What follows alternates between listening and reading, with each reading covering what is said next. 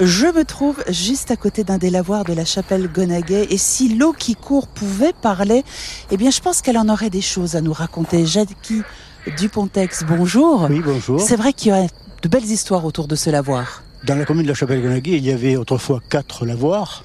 Bon, maintenant, il n'en reste plus que trois.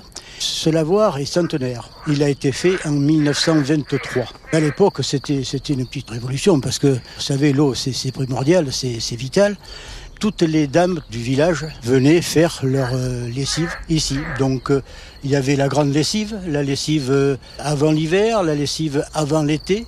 Ça, c'était les deux grandes lessives de l'année où on lavait bien sûr les, draps et tout ça.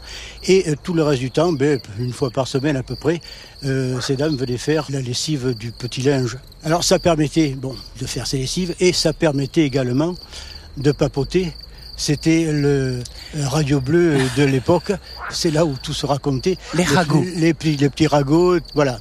Alors, euh, ces lavoirs, bon, sont, c'est pas très grand, hein, ça fait 7-8 mètres de, long, 4, 4 mètres de large, 50 cm de profondeur avec autour une marche. Cette marche servait à poser la selle mhm. pour euh, frotter le linge et pour le battre. On ne venait pas que laver le linge. Ici, il y avait des bouilleurs de cru qui ah, venaient s'installer également. Ah oui, mais bien sûr. C'est-à-dire que partout où il y avait des points d'eau, ben, on s'en servait.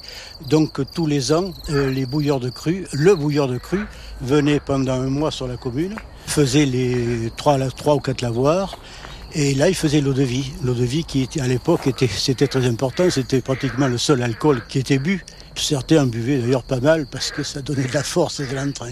On lavait le linge et puis on venait aussi laver les tripes de cochon. Dans la commune, bon, il y avait une cinquantaine de, fermes et chaque ferme avait son porc euh, puisque c'était la seule viande qui était mangée. Donc, euh, lorsqu'on avait tué le porc, il fallait laver les tripes. Et bon, on ne lavait pas les tripes dans le lavoir, bien mhm. sûr, mais euh, dans le déversement qui, qui était dans le pré. Donc l'hiver c'était bien parce que le débit était plus important. Alors les gens venaient euh, laver leurs tripes. Ça permettait également aux enfants de faire des petits moulins. Vous savez, on n'avait pas beaucoup d'objets pour s'amuser pas beaucoup de jouets. Donc le, le petit moulin passionnait les enfants. Le lavoir, vous l'avez compris, un véritable lien social qui unissait les villageois de cette commune, de ce village, la Chapelle Gonaguet.